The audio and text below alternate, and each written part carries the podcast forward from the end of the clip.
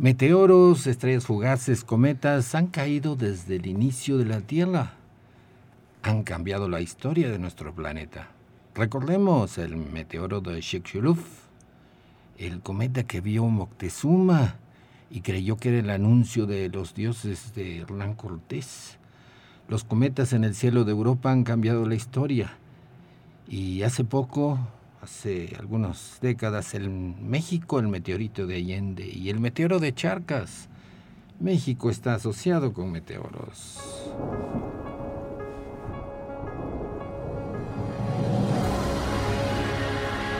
Radio Universidad presenta El espíritu de las montañas. Un viaje al centro de la Tierra y al pasado geológico de San Luis Potosí y México. En la conducción, Jessica Mena y Cristian del Carpio.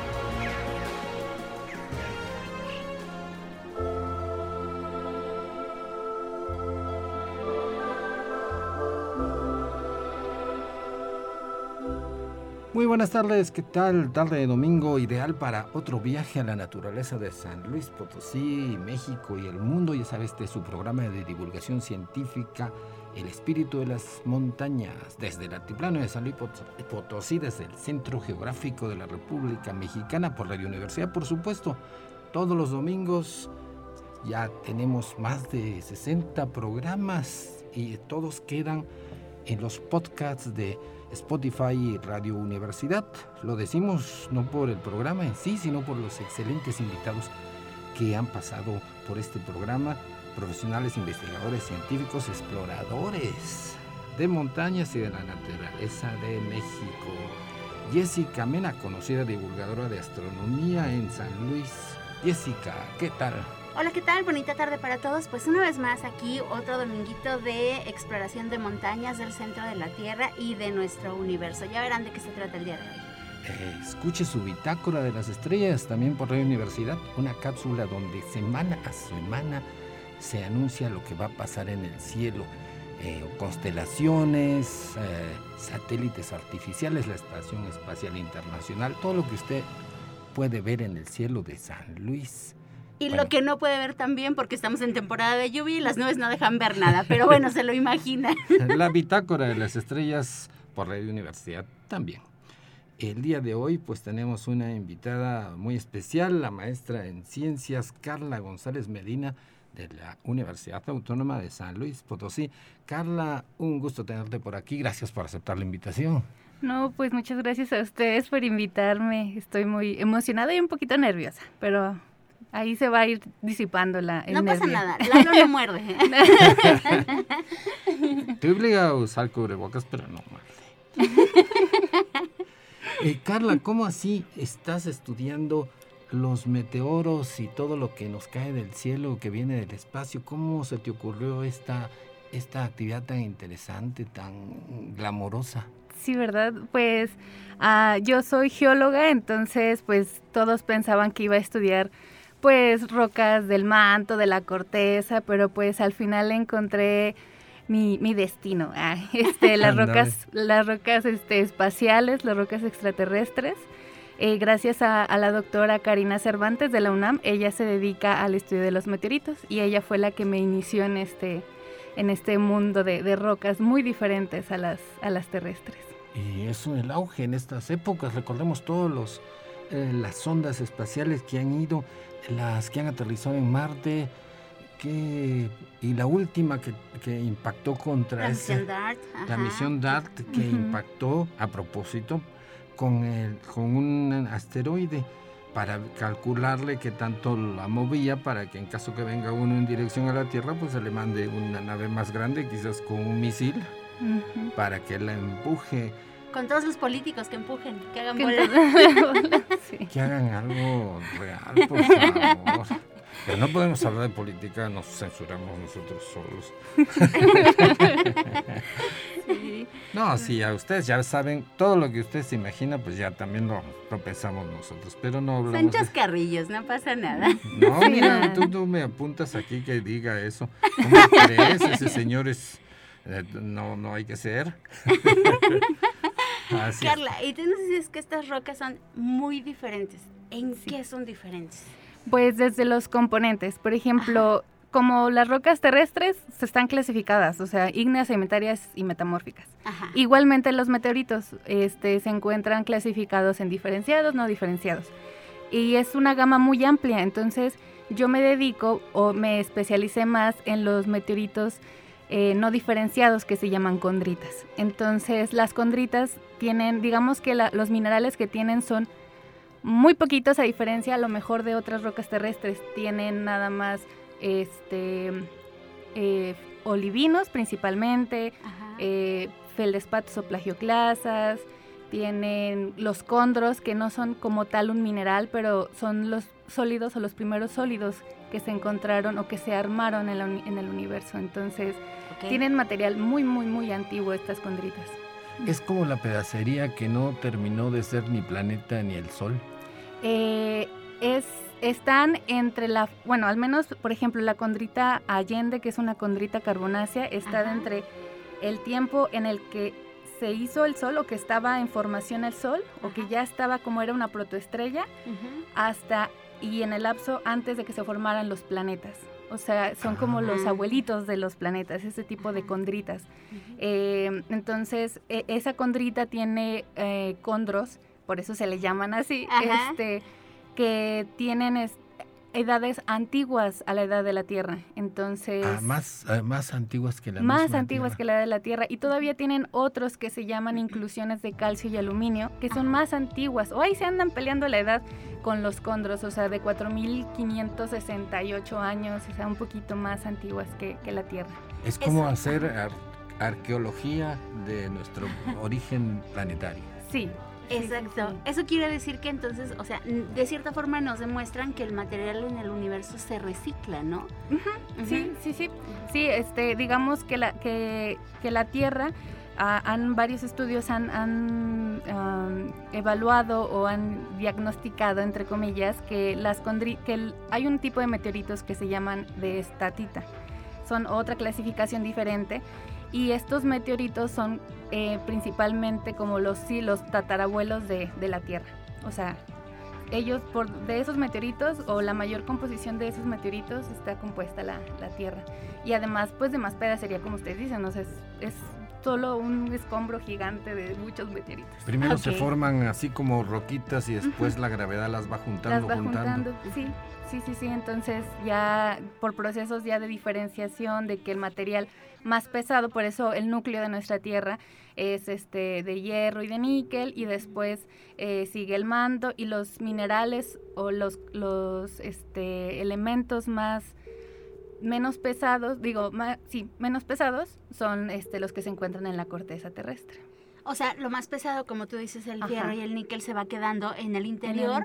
Como cualquier cosa que metes en un vaso de agua, lo pesado se va a ir hacia el fondo y lo ligero se va a quedar en la superficie. Y de hecho está muy padre porque los meteoritos metálicos que se ven en el Palacio de Minería en la Ciudad de México ah, o, el o el meteorito de Charcas que son metálicos, esos provienen de cuerpos planetarios que al momento estaba el cuerpo planetario ya medio diferenciado, donde el núcleo es, metálico y así, ya con sus carpas de roca. Entonces, esos meteoritos metálicos son el centro de esos cuerpos planetarios. Que no se formaron ah, como tal planetas. Entonces es aún más interesante porque estás agarrando como el interior de un, de un cuerpo planetario, ¿no? Podríamos decir de estos meteoritos que eh, ese es, em, dices que es el núcleo, pero entonces quedó ese núcleo de cuando venían cayendo en la Tierra, eh, que la atmósfera, digamos, le, quitó las capas de afuera, o desde antes ya se habían diferenciado y solo nos cayó el núcleo. Sí, desde antes. Casi todos los procesos, o sea, muchos piensan, ay, este, e, entra como tal una, una, pelota a, la Tierra y, y aquí se despedaza. No, todos esos procesos de impactos, del metamorfismo o de, o de las alteraciones que sufren los meteoritos más importantes están hechos en el espacio exterior.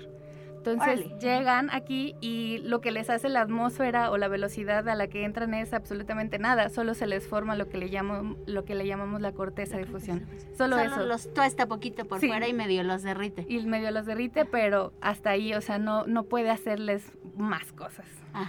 Cuando uno ve un meteoro y lo puede agarrar en algún museo, está tocando el centro de la Tierra, solo que está frío, en el centro de la Tierra está muy caliente, pero uno puede decir este níquel y fierro es lo que está ahí en abajo. Sí, sí, así, ajá, está solidificado, está frío ya, pero sí, prácticamente podría ser eso. Níquel y fierro. Ajá, níquel y fierro. La industria de hierro estaría encantada de poder colectar meteoros grandes y pesados. Sí, sí. bueno, esperemos que no nos suceda lo que en la película de No mires arriba. Sí, bueno, ¿Has visto la película? Este, no la he visto completa, no, todavía no he tenido la oportunidad de, verla, pero creo que es una buena sátira de que lo, lo que a veces los, los, las personas en el ámbito científico sufren en cuestión a, a la ignorancia, o sea, como que nos ignoran en ese aspecto, que nos dicen, no, no, no, no, no. Y ahí está lo que decía Jessica, los políticos. Sí. Los políticos y los de los medios al final concluyen que es mejor que caiga ese meteoro. Total, se van a morir unos cuantos poquitos, sí, poquitos millones. Pero va a haber fuentes de trabajo porque viene cargado de, minerales, costosos. Y luego cuentan que van a haber fuentes de trabajo, ¿no? Porque en realidad ahorita pues ya la industria se está tratando de automatizar por todos lados, pero de que van a tener ganancias, van a tener ganancias. Sí, tal Entonces, de que nos den a torle con el dedo es otra cosa. sí. Entonces, eh, bueno, se supone que cuando se forma el sistema solar y, bueno, cada uno de los sistemas planetarios que se han formado, decíamos que este material se recicla, está ahí regado por todos lados y con estos meteoritos que van cayendo a la Tierra a lo largo de, toda la historia de nuestro planeta, se pueden saber las fechas, las edades y se puede saber también de dónde vienen, si vienen de algún planeta, del cinturón de asteroides o de algún lugar así. Sí, la mayoría de los meteoritos que caen pues son del cinturón de, asteroides. Hay ah, los meteoritos que son son marcianos, o sea, ya se tienen identificados muy bien cuáles son las características que tienen los, los meteoritos marcianos o los meteoritos lunares. Y pues este digamos que en el en el cinturón de asteroides pues hay otros este asteroides que son muy grandes como el que es de Vesta. También hay muchos meteoritos que provienen de, de ese tipo de, de, asteroides o de otros. Eh, el mundo de, la, de los asteroides también es otra cosa, se clasifican, van de la mano, pero también este tienen ya sus propias características, ¿no? Entonces, sí se puede saber más o menos, por ejemplo, las condritas carbonáceas son de asteroides tipo C, que tienen, o sea, que son muy parecidos en, en la cuestión de de, la composición. Entonces, las misiones como eh, la de DART o en específico las de Hayabusa, que eh, impactan en los asteroides en movimiento y obtienen un poquito de material y es, como ese tipo de misiones nos ayuda a entender un poquito más y ver cuáles son las composiciones en realidad de esos asteroides para poder relacionarlos con los meteoritos que tenemos en ahorita. Entonces, em, dijiste que hay meteoritos marcianos, de la Luna, de asteroides, porque entiendo que de repente a un meteoro grande le cae un meteoro también y salen pedacitos y algunos de esos pedazos caen a la Tierra. Sí. Que se quedan girando en órbita y de repente la Tierra pasa y caen a la Tierra. Como el caso este del meteoro que encontraron de Marte en el 96, si no me equivoco y pues lo examinaron, en principio dijeron, viene un meteoro de Marte, lo encontraron en el, en el Ártico, en la nieve. ¿Y cómo supieron eh, que era de Marte? Y fue un relajo porque encontraron en, eh, con microscopio, eh, pues le estaban tomando fotos y encontraron una cosita que parecía una bacteria. Sí, ese meteorito sí también es muy, muy famoso y digamos que Marte está más, mayormente compuesto de lo que nosotros llamamos como basaltos. Entonces, al momento de que vieron la composición, dijeron, ah, pues es un basalto, lo más probable es que sea marciano, porque pues en la Antártida no tenemos basaltos, ¿no? Entonces, pues, Sí, de hecho, prácticamente cualquier roca que te, que te encuentres ahí va a venir del espacio, ¿no? Exactamente. Si es Por eso a, es como a menos que alguien del avión, de un avión lo hayan lanzado. lanzado, sí, y tal vez pueda hacer otras cosas, pero sí, o sea, como lo de la pipí congelada y todo eso. Ándale. Ah. sí. Pero... yo te aseguro que en YouTube va a salir algo así, saquen que encontraron no sé qué de no sé qué. O un, un, hombrecito verde congelado. No, no, no. Sí, sí, sí. Pero, o sea, al momento de que se identifican estos meteoritos eh, y que es marciano, pues es guau. O sea, casi no caen muchos meteoritos o no se encuentran muchos meteoritos marcianos, hay entre comillas muy poquitos. Entonces, al momento de que les hacen los estudios y ven ese tipo pues de bacterias, es como de wow, ya encontramos, o sea, ya vimos, ya sí hay vida en otros planetas. Pero siempre hay que tener mucho cuidado con esas noticias porque eh, con cualquier contaminación al momento de agarrar los meteoritos con la mano, con lo que sea, se contaminan. Entonces, eh, tiene que tener un, un buen manejo en, en, este caso para poder asegurar después que puedan encontrar bacterias o lo que sea en, este viviente en una Simplemente al momento de caer, ¿no? O sea, por ejemplo, nosotros no nos damos cuenta, pero pues en toda la superficie del planeta, en las rocas, en la tierra, hay bacterias, porque las bacterias también eh, es otro ecosistema que ayuda, por ejemplo, a la agricultura y demás. Entonces, solo al momento de caer un meteorito ya podría haberse contaminado de vida. Sí, sí, sí, sí. Y por eso hay muchas veces es la preocupación de cuando llevan misiones a Marte o a la Luna, de, de contaminar también esos e, esos ecosistemas allá, bueno, no sé si les digan ecosistemas o como lo que, como les digan allá, pero eh, es, esa es la preocupación, o sea, porque ya estamos como invadiendo en ese aspecto ese, ese, esa parte de, Marte, ¿no? En donde no, a lo mejor sí hay, a lo mejor no hay, pero no sabemos. Y se tiene que tener mucho cuidado con la instrumentación, o sea, con los equipos que se van a necesitar, que estén bien esterilizados, o sea, todo se debe de cuidar muy bien para no caer al final en en errores al momento de la investigación y más porque es, es este pues son noticias grandes, ¿no? O sea, no, es como cualquier cosa. Implican mucho, realmente implican, eh, bueno, tienen implicancia en todos los aspectos, ¿no? No solo en la ciencia, en la tecnología, sino hasta en la, en la religión, en las creencias de toda la población, ¿no? Sí. Entonces a lo mejor podrían decir, encontramos vida en Marte, pero sácatelas, resulta que la plantamos nosotros al llevar el Curiosity o algo así. Sí, sí, es, es, es, muy, es muy interesante toda esa parte de la astrobiología y, y de cómo se debe de manejar todos estos aspectos y más para cuando se comunica pues a, las personas, ¿no? De, de, ser muy cuidadosos y de que pues tampoco se hagan muchas ideas y, y, o sea, el típico de hace muchos años de que vamos a llegar a Marte y vamos a encontrar a los a las personas verdes con cabezotas y así, y es como de, pues quisiéramos, pero pero no, no es, no es probable que pase eso. Sí, lo más seguro es que no, definitivamente. Yo vi un reportaje de esos medios, ah, pero no tanto medios amarillistas, que la roca uh, acaba, así se llamaba, que en la Meca los musulmanes le dan la vuelta. Ajá. Ya ves que cada cierto eh, tiempo van muchos migrantes. Sí. Esta casi es una obligación de los, eh, de los musulmanes, muy respetable, ir a esa ciudad en Arabia Saudita de que se llama La Meca y darle vueltas como en una procesión alrededor de una piedra negra. Eh, obviamente nunca van a dejar que ningún geólogo la estudie. entonces no se ni siquiera, ni siquiera que se acerque. Y entonces ocurre eso. Eh, se supone por las descripciones, los que van y la miran por un instante, que es una piedra negra como un meteorito, que probablemente sea un meteorito pues que cayó y apantalló a todos y fue una señal divina. claro, del cielo. Del cielo, sí, sí, y, tampoco la religión cristiana se salva. Eh, dicen también, dicen que Constantino en el año 300, el cacho de nuestra era, él dijo que había visto una cruz en el cielo antes de entrar en una batalla, ganó la batalla y pues dijo la cruz que vi en el cielo, ni modo que decía un avión Entonces, no, pues no creo. lo único que pudo ser medio extraño fue, fue lo que deja el meteoro, ¿no? Una, una- La estela de la estela, como Sí. tantos que han caído.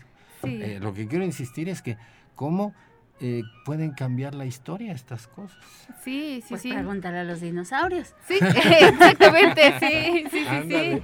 Sí, es, ah, creo que a veces es lo que uno pues tiene miedo y, y a veces con las personas que he platicado es como de, ¿qué pasaría si me dicen un día antes es que va a caer un asteroide y nos vamos a morir todos? Y es como de, tranquilízate, no va a pasar. Eh, o sea, la- las agencias espaciales ya tienen muy bien monitoreado estos cuerpos, no, no va a pasar nada. Tal vez si caiga alguno que, ay, nos... nos sorprenda o nos diga o, o nos haga pensar ¿no? en, en nuestro, en nuestra existencia, pero nada más, o sea, no, no va a pasar más allá. Siempre ese, ese tipo de cuerpos que no recuerdo cómo les llaman, que son este... Los, ¿Los near- NEAs? ah, ajá, Bueno, objetos de Ajá. potencialmente de riesgo. Ándale, ándale, esos, Ajá. esos meros este, sean, este, están muy bien monitoreados, entonces no, no creo que pase, nos pase como a los dinosaurios o. Si no, pues ya estamos avanzando con las misiones de Darwin, ver cómo vamos a, a sobrevivir más tiempo aquí y sí, sí, sí está, sí es muy interesante toda, toda esa parte. En el momento que vieran que viene un meteoro en dirección a la Tierra, se acabarían guerras, conflictos y todo se ayudaría. ¿Quién sabe? Yo no le apuesto tanto a la especie humana. No, a- a- le- yo le apuesto al oportunismo humano. sí, Y después que no pasara nada, otras volverían a, a echarse tierra. Pero sí, efectivamente, eh, yo creo que uniría a todos porque sabrían que si no se ponen abusados, eh, desaparece todo esto. Sí. Pues yo nada más digo, si cae, que caiga justo aquí, rápido y Rápido, seguro. Sí, ¿verdad? Sí, ya sé. Sí, porque sí, que caiga igual en- ahí en Chicxulub está bien, mira. Ándale. Estoy bien servida si se cae ahí otra vez. Sí, porque la- el efecto es terrible. Primero una gran luz que eh, desencadena toda la energía del mundo. Luego eh, llueve estos pedazos incandescentes, hace incendios en todas partes. Y luego la ceniza hace Polvo que se levanta. eh, lo que quedó vivo, después se forma esa capa de polvo en la atmósfera y hace un invierno abajo porque no hay como entre el sol. Se mueren todos lentamente, eso es lo que les pasó a los dinosaurios, qué terrible toda esta Sí. secuencia de eventos donde pues, ahí salimos vivos los mamíferos que estaban en nuestro- eh, estábamos en nuestros Sí. refugios como ratitas. Ajá, en los bunkers. Sí, sí, sí, sí. No, y de hecho es una historia también, o sea, hay muchas investigaciones para ver si, si el meteorito fue el que sí causó la extinción, porque hay eh, derrames de lava en la India que también dicen todo el gas que se desprendió hacia la atmósfera también ayudó y aportó para que se extinguieran, o sea, como dice, fue una, una sucesión de eventos desafortunados para los, para los dinosaurios en ese momento. Ajá, No Que fue, se sumaron todos. Sí, sí, sí, sí. no fue la, me- la mejor época para los pobres. Sí, no, no, no fue la mejor, este, la mejor, eh, ay, se me olvidó, la mejor etapa o el mejor momento para ser dinosaurio. Ándale. Sí. No tenían eh, eh, es el- todo lo que ya tenemos, la misión DART, todo un, pro- Sí. un programa de detección y desvío. Que bueno, fue ¿no? una prueba. Falta mejorar la tecnología. Que sí se desvió. Eh, la órbita cambió, creo que 32 minutos, entonces ya, ya fue algo. Y Ya de ahí le hacen los cálculos. Exacto. Ya de ahí a ver cuánta masa se necesita para los tamales. Sí, sí, exactamente. Esa es la historia de los dinosaurios. Eh, y entonces, eh, eh, Carla, ¿qué, ¿qué es lo más importante que puede uno obtener de los meteoros? Porque estoy hablando del meteorito de Allende, el de Charcas. ¿Por qué el meteorito de Allende fue tan importante? Sí, pues eh, en realidad todo el material extraterrestre, tanto los meteoritos, los micrometeoritos, todo eso te aporta información para saber y para empezar a entender cuál era el origen, cuál fue la evolución del sistema solar. Entonces te aporta mucha información respecto a, entender si tú eh, encuentras un meteorito, haces las pruebas y ves qué composiciones tiene, te da una aportación extra para ver cuál, este, cómo pudo ser el origen. Entonces, Allende tenía, este, además de la edad de los condros y de las inclusiones de calcio y aluminio, que en realidad estas últimas son las que tienen la más, la, son las más viejas, entonces eh, se dan cuenta de que, o sea, empieza a ser una cronología un poco más exacta y más con la instrumentación que se tiene ahora, ¿no? Si antes, o sea, ahora es mucho más exacto, entonces empieza a ser esa cronología más exacta y después eh, la, Allende tenía aminoácidos, entonces también empieza a, ver qué, qué, otros elementos, qué otras composiciones de estos meteoritos tenían. Entonces, es, estos son, las rocas extraterrestres son para mí algo muy, muy, muy importante. O sea, te dan mucha información, puedes obtener mucha información para, para el origen y evolución del sistema solar. Sí, muy importante que tuviera aminoácidos, querido oyente. Los aminoácidos son los constituyentes de nuestras proteínas. Tantito más y viene un bichito.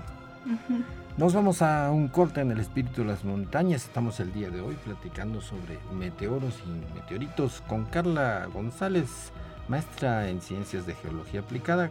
Estudia los meteoritos que caen en nuestra Tierra. Volvemos en un minuto.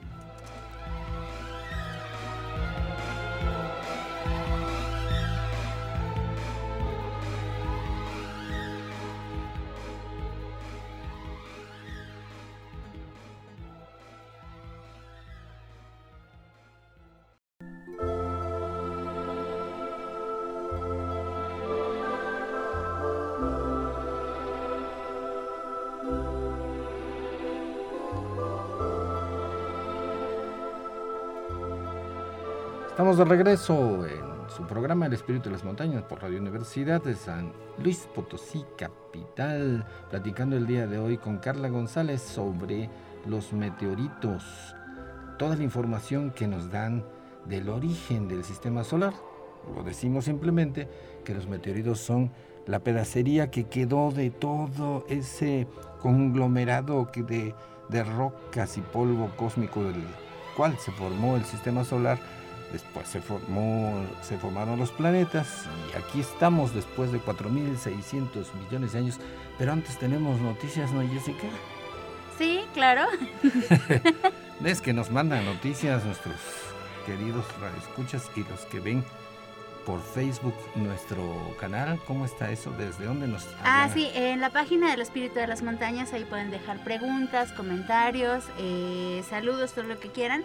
Y sobre todo, eh, pues preguntarles a nuestros invitados, hacer alguna referencia si quieren que hablemos de algún programa en, específico, pues también ahí nos pueden dejar hasta sus quejas y todo sus dudas existenciales. Sí, lo hemos comentado, nos hablan mucho de naturaleza, de, de, la vegetación, de la ecología, de los animalitos, porque todo al final está, es integrado. ¿Es correcto, Carla? Sí, al final, como dicen, todos somos polvo cósmico. Exacto, todos somos polvo cósmico. Em, venimos de la misma nube de gas y polvo del cual se formaron también los meteoritos. Pero las noticias dicen que han inaugurado una estatua, noticias del mundo animal, de Frida, ya sabe usted, la perlita esa que, que rescataba a los que habían quedado sepultados por los sismos. Y después se acababa la jornada, el, el maestre se llamaba, el, el, que pues es un binomio donde entrena tanto al, al humano como a, los perritos para que los dos... Eh, pues se coordinen, el humano le dice busca ahí, la perrita sabe sus procedimientos. Esa perrita era increíble. La perrita entrena al humano y le dice aquí. Los dos se comprenden. Y entonces, eh, y muy eficientemente, de hecho la perrita hacía más de lo que le habían pedido. ya sabía y ella solita andaba por ahí por las ruinas. Pues es que ya no tiene sindicato, ni horas extras, ni nada. Ella hace su chamba porque le gusta. Exacto, no son basificados porque... Uy, si le hubieran dado la base a, Frida, yo no sé qué hubiera pasado. No, pero fue una perrita muy especial de la Secretaría de Marina. Eh, y evidentemente este programa que tiene la Secretaría de Marina de Perros Rescatistas eh, fue em, eh, muy exitoso. Han rescatado cantidad de gente mucha gente le debe la vida realmente a estos eh, perritos entrenados que lo hacen con toda la lealtad que tienen estos animalitos. Así es. Les recomendamos, hay muchas películas de perritos. Sí. Les recomendamos Alfa. Alfa es una película que supuestamente eh, narra un caso que pasó hace 20 mil años cuando los perritos, mejor dicho, eran lobos, hacen su primera relación de simbiosis, de que se ayudan mutuamente con los humanos prehistóricos. Bellísima historia de perritos. Yo no les recomiendo ninguna porque con todas chillo, así es que. Estoy igual, sí. Yo nada más veo que va a aparecer un perrito y automáticamente lloro. Cámbiale, cámbiale. es que los perritos eh, obedecen a. descienden de los lobos y obedecen a ese instinto que cuando aparece un peligro, ellos le entran, todos le entran. El lobo, aparece un oso ahí que quiere comerse a uno de los perros o de los lobos y todos le entran. El humano eh, no le entra, como que se hace más atrás. el, el, oso, el peligro que sea, el asaltante, lo que ustedes quieran, mata al perrito, pero el perro ah. piensa que el humano le va a entrar igual. Y, debería de entrarle igual. Y después dicen, perro heroico sacrifica su vida por el amo. No es cierto. el amo inútil que no lo ayudó. Sí. Y eso está estudiado con los lobos. Cuando aparece un ahí un puma, un oso. Un chaca en la esquina que te va a saltar. Todos le entran, en serio. Y uno lo muerde por aquí, otro por allá. Eh, preciosa eh, película esta de Alfa eh, se la recomendamos para que vea exactamente cómo funciona el comportamiento de los perritos. Otra noticia, en Abu Dhabi, ya sabe, un, país eh, de los Emiratos, eh, también musulmán, que deben haber ídolos, deben haber habido tours y esas compañías que te llevan a la Meca, porque es todo un tráfico, todo musulmán tiene que ir a la Meca a darle vueltas a la piedra, esa que decíamos que supuestamente podría ser. Sí, al menos una vez en la vida. Eso es, lo decimos con todo respeto y sobre todo porque los queremos mucho a los de Abu Dhabi porque han abierto un hospital de halcones. Y por lo tanto de todas las aves, ¿no? En los Emiratos eh, enseñan no solamente es porque les encantan los halcones, es símbolo de su, de su sociedad, sino porque ellos dicen con esto les enseñamos empatía, compasión a los niños. Claro. No es que, claro, que los quieren a los halcones y a las aves, pero como el, hospital está ahí, van las escuelas a ver cómo le están arreglando la patita, que se rompe la alita, y los niños aprenden que los animales hay que tenerles compasión y lo más importante que aprenden a desarrollar esa compasión. Sí, a cualquier persona tener una mascota, sea de la especie que sea, te hace mejor persona, ¿no? Sí. Claro, si realmente tuviste empatía con él. Si lo tuviste en el techo, en el patio abandonado, pues entonces no, ni esperes nada. Otra noticia, no tengo la culpa, llegan noticias. A ver cuántos minutos ya nos echamos en noticias. No, ya, córtale. no, apenas van eh, seis minutos. La última, la última.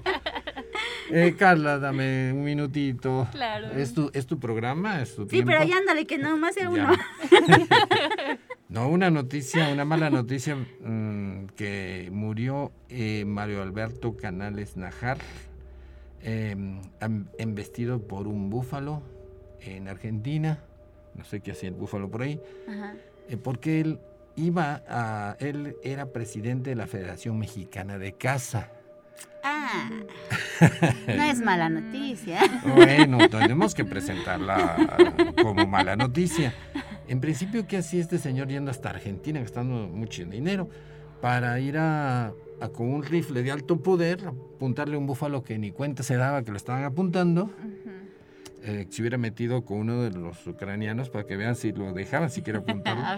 eh, y y pues el búfalo sintió la bala que no fue tan precisa, ya el señor debe haber estado grande y normal que pues no tenga pulso, no tiene nada de malo. Y el búfalo se le vino encima y, pues lo mató. Mm. lo que yo quiero llamar la atención rápidamente para que no me apresure Jessica, es que con esto se quiere demostrar, con este acto de violencia, al parecer se quiere demostrar un valor. Eh, valentía, no sé qué, y es un muy mal ejemplo para los chavos, para los jóvenes, porque generalmente estos cazadores están próximos a la tercera edad, ya no tienen capacidad para estar en la naturaleza. Es cierto, todos queremos demostrarnos a nosotros mismos que tenemos coordinación y valor, pero hay muchas otras actividades, el paracaidismo, el alpinismo, esos deportes de aventura, hágalos. El kayak ya lo vimos con los cocunes en un programa, o sea. Sí, es cierto. Para, es bueno practicar estos deportes, uno se demuestra que está al 100 y están muy regulados, muy seguros, todo un procedimiento de aprendizaje, ejercicios, etcétera, etcétera. Señores cazadores, eh, México tiene muy mala relación con las armas. Ya saben las estadísticas. Quémenlas, tírenlas, véndanlas, hagan eh, monumentos, trofeos. lo que sea. y no ande poniendo cabezas de venados en su pared. No entiendo cuál es esa idea. Eh, hay varias películas, siempre recomiendo películas sobre. Deja que vengan los extraterrestres y pongan cabezas humanas en su pared y a ver si les gusta tanto. ¿verdad? Yo creo que mucho de la violencia en México tiene que ver con ese origen de, eh, glorificar el disparar un arma que no tiene mayor chiste, el único que gana es el que vendió el arma, porque las venden carísimas. Vea Ron Cougar Run con Alfonso Arau, una película sobre precisamente la casa de los Pumas allá en Estados Unidos. Ahora sí. es que nos teníamos que desahogar de esto. Carla, entonces continuamos con los meteoros. Todavía hay mucho tiempo. Carla, eh, una pregunta. Eh, siempre nos dicen eh, que las lluvias estrellas y que la temporada y todo.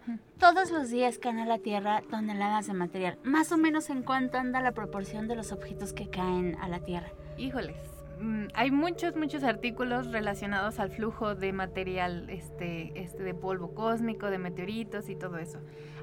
Rondan desde los, desde las 40 mil toneladas por año, y desde que, o sea, desde partículas que miden menos de un milímetro hasta partículas que miden más de 10 metros, que son, sí, o más de 50 centímetros. Entonces hay mucho material que cae a la, a la superficie terrestre. Obviamente la mayoría y muchos de, las, de, de, los investigadores piensan que los meteoritos, o sea, tenemos el tres cuartas partes de la Tierra es agua. Exacto.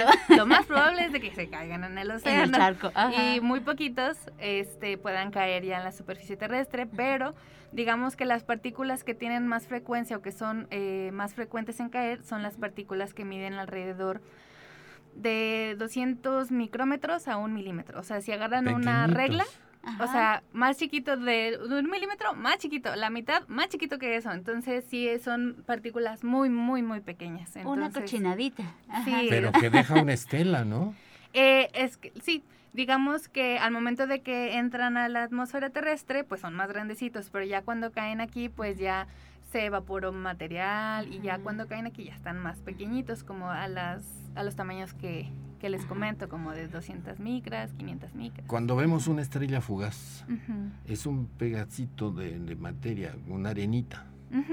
No, no es nada así, solo es luz, prácticamente solo se quema y ya. Sí, eh, la, estela o la, luz este, es como más o menos eh, los elementos que se vaporizan, que se calientan, se calientan porque pues la fricción entre la velocidad y, pues digamos que la atmósfera es, o sea, no es de que no haya nada, sino hay eh, gases. Entonces la interacción entre, entre el meteorito o el meteoroide que va cayendo y los gases de la atmósfera hace que se caliente mucho y esos, esas estelas son, son esos elementos que se, que se vuelan.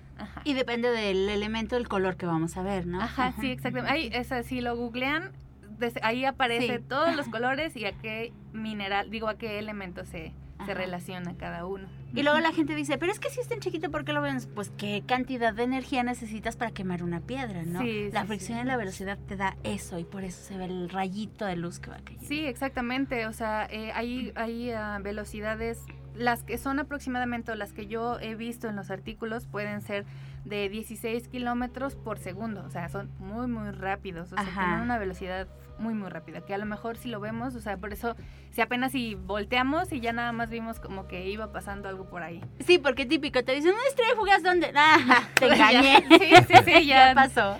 Pero todavía puede pedir un deseo, puede pedir un Que no se le va a cumplir, pero bueno, que lo pida. sí, entonces, es, es, este, son velocidades muy, muy, muy, muy, muy grandes. Eh, dicen, ¿cómo es ese dicho? Que las estrellas fugaces dicen que nosotros somos los fugaces porque vivimos muy poquito para el tiempo geológico o el tiempo astronómico. Sí. Es muy diferente que uno de esos meteoros viva alrededor de, dando vueltas alrededor del Sol eh, sí, pues si nos dice Carla que vienen de la edad antes de la Tierra. sí. 4.600 millones de años contra 75, 80 si a uno bien le va.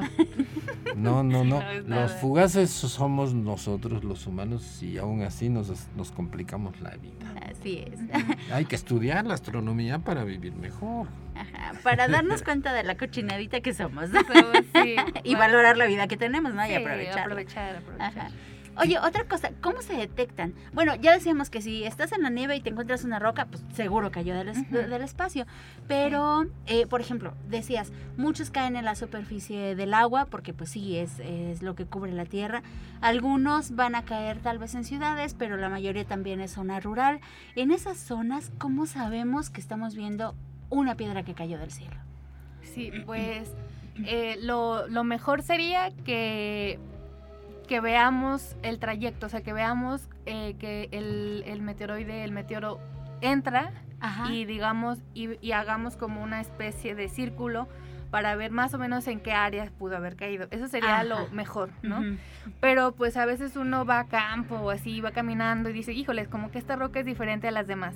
Casi ah, siempre, eh, digamos que, que estas características no son las que digan, es una lista y si, es, si todos cumple, es 100% meteorito. No, todavía es una serie de pruebas que se siguen, pero el color a veces son un poquito más oscuras que, las, o sea, por ejemplo, si ponemos un basalto que es oscuro y un meteorito que también es oscuro, digamos que, bueno, o sea, queda igual, tal vez los dos son meteoritos, ¿no? Bueno, digamos que los meteoritos no tienen estas burbujas que tienen los basaltos. Hay, hay de repente que las burbujas son cuando hay gases que se escapan y dejan esa burbujita. Ese hoyito, el, por medio porosito, la roca volcánica esta negra que es el basalto. Ese, ajá, exactamente. Ese, ese, esa, eh, ese tipo de, texturas no los tienen los meteoritos. Ok.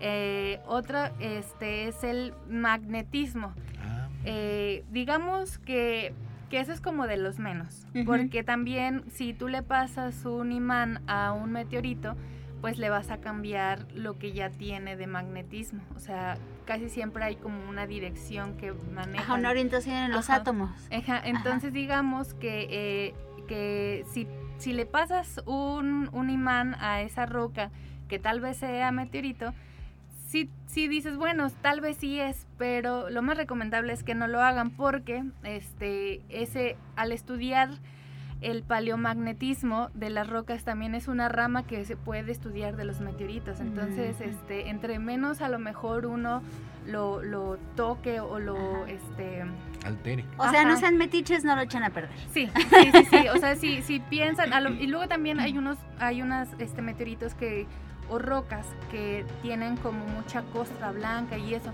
A los meteoritos casi no se les hace como esa, es, esa, pues esa roca, esa como capa blanca, es, es muy poquito que se le hace. De repente se ven rojizos porque como les digo, los meteoritos, la mayoría de los que caen, como son las condritas y los metálicos, pues tienen hierro, entonces se oxidan y ah. tienen esos colores también un poquito rojizos, pero siguen siendo pues oscuros como negritos. Y todos son muy pesados. Y son pesados, ajá, exactamente, son, son pesados, pero este, si tú tienes una roca que piensas que es meteorito, es mejor que lo lleves a la universidad.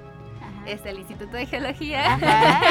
pregunten, pregunten por Carla González. Carla González. Y, este, y entonces, pues se le van a hacer, o sea, además de, de, de esas características físicas y, y observables de la roca, pues hay otro tipo, tipo de pruebas, o sea que siempre queremos ah, tratar de conservar lo mayor que se pueda del material. Eso es como la, la cosa que siempre, siempre hay que pensar. Entonces, las pruebas que se le pueden hacer son pruebas que son no destructivas, que esas ya son en laboratorios. Y ya con esas pruebas de laboratorio te podemos decir si sí es o no es.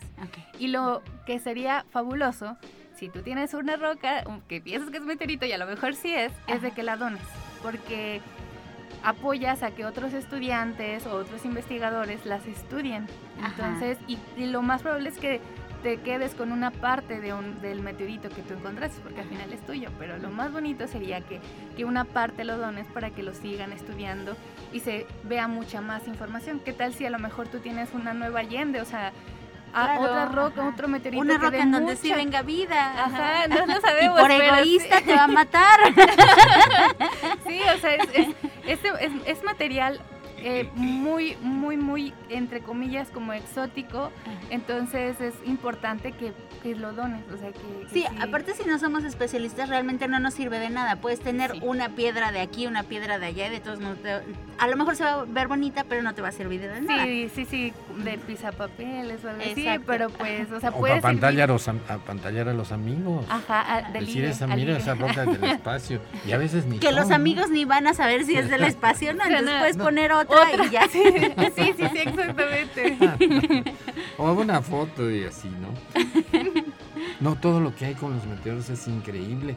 Eh, también la, la esta, esta cosa que a veces uno ve bólidos y se rompen en el aire ah, y caen muchos pedacitos. Entonces por ahí llevan, dicen, llovieron piedras, no era que el meteoro se rompió y cayeron por todas partes, ¿no? Y les dices, pecadores, pórtate bien. sí, de hecho eso pasó con Allende. O sea, eh, al momento de que entró, antes de impactar, impactar ya hasta a, la Tierra, se, se explotó. Entonces, eh, cuando cayó e, e, ese meteorito, eh, la luz se vio desde Estados Unidos. Entonces, pues luego, luego la NASA dijo, aquí va a caer algo, hay que ah. ir a ver. Entonces, ellos se recolectó como 3, 4 toneladas de material, mucho, mucho material se recolectó. Ah, disperso. Era una roca bastante grande. Era bastante grande, sí. Entonces, este, bueno, no recuerdo bien cuántos metros, este, eh, eh, calcularon que tal vez podía medir, pero sí encontraron mucho, mucho material disperso por todos lados. De hecho, las personas que vivían en ese pueblito de Allende y en este alrededor, pues les ayudaron a colectar todas esas, todos esos fragmentos para y ese se, se mandó a muchos laboratorios de estudiar bueno, nosotros decimos roca bastante grande comparado con las estrellas fugaces que son eh, del tamaño de un arroz o menos, ¿no? Pero sí, como tú lo dices, tomándolo en cuenta, 3, 4 toneladas puede ser del tamaño de esta mesa que es chiquita y sin problema. Sí, sí, sí, es que son materiales muy pesados. Exacto. Sí, y, y, y, sí, o sea, hay veces que, que explotan antes o explotan antes de que caiga a la superficie o si no, se vaporizan todos, o sea, se desaparece y ya nada más se vio la luz. Recordamos el de Chelyabinsk, que explotó en la atmósfera, entonces la gente que estaba ahí de babas viendo en los edificios, pues explotaron los cristales y fue por lo que salieron dañados, no por el meteorito. Sí, no, sí, no, no, no sé qué les haya caído. Lo que decía, mira, lo de Chelyabinsk, creo que parecido a lo que comentaba Carl Sagan, si un meteoro más medianito cae en una ciudad, hace un hongo, una explosión, ¿no? Y puede tomarse como un ataque nuclear y alguien paranoico también lanza sus misiles. sí, no, eso lo decía sí, sí, Sí, sí, sí, sí. Y, en ese ambiente bélico que vivimos, pues dicen, no, me están atacando. Imagínate que, cayera un meteoro en Moscú. Sí, imagínate que caiga ahorita o que hubiera caído en los ochentas con la Guerra Fría. Sí, y hasta siento que lo tomarían como de pretexto, o sea, sí, o sea, saben, o sea, saben que puede ser un meteorito, pero yo creo que lo tomarían de pretexto de, ay, un ataque. Ajá, yo no sabía que era un meteorito. Por las dudas. Exacto. Sí, entonces sí, espero que no pase eso. El meteoro, un meteoro probablemente trajo la vida, lo que comentaste, que vienen moléculas tan complicadas como aminoácidos y un meteoro, un cometa podría al caer sobre una ciudad desencadenar una guerra nuclear. Nos da vida o nos las puede quitar. Han cambiado la historia de los meteoros, los cometas, recordemos Tenochtitlán, recordemos los dinosaurios y esperemos que convivir con estas piedras en el espacio que uno de estos, que hay varias, a veces salen en YouTube, eh, podría caer asteroide, y, porque lo pasa cerca, pero ya está el programa. Sí, este, pero cerca es una roca de 10 metros y cerca es de aquí a la luna. Si la luna tiene 3.400 kilómetros. Sí, ya todos preocupados, ¿verdad? ¿Qué voy a hacer? ya me le voy a declarar a mi crush porque ya nos vamos a morir. Ándale. Que me dejen sus herencias, con eso basta. Pero da likes. o al menos vistas, 800 eh, mil vistas por uno que viene meteoro a la Tierra. Y así. Conclusiones rápidas, tienes un minuto, Carla. ok, bueno. lo, lo, me gustaría recalcar que como, como geóloga puedes estudiar cosas, meteoritos, cráteres, micrometeoritos, puedes estudiar lo que tú quieras siendo geóloga, que te acerques a las personas que que a lo mejor tienen un camino ya más recorrido en estos temas para que te den más información y, y, pues sí, o sea, estudia lo que tú quieras estudiar. Eh, los meteoritos son súper geniales y también es todo un mundo diferente. Entonces les recomiendo mucho que se acerquen a investigadores expertos en el tema para que eh, les abran más el panorama de, de cómo un geólogo o puede estudiar este tipo de rocas algún sitio en Facebook o tu, Facebook. Ah, bueno, mi Facebook me cuentan como Carlita González o en Instagram como Carlis Geologist. También y en el, o también este pedir mi contacto en el Instituto de Geología de la UASLP.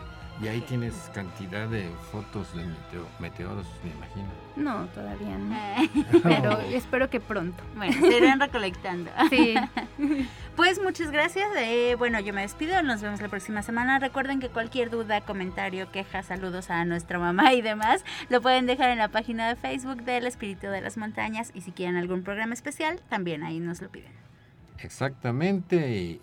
dejen los comentarios. Eh, respondemos al, a todo obligatoriamente es nuestra ética. Como dices, cualquier, cualquier cosa. Muchas gracias Carla González, geóloga interesada en el origen de la Tierra, del origen del sistema solar por medio de los meteoros. Muchas gracias a usted eh, por su audiencia y regresaremos el próximo domingo a las 6 de la tarde, siempre por Radio Universidad en el Espíritu de las Montañas. Si es que no nos cae el meteorito.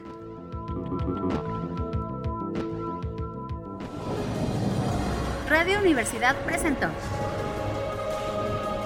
El espíritu de las montañas. Ha sido un viaje al pasado geológico de San Luis y México.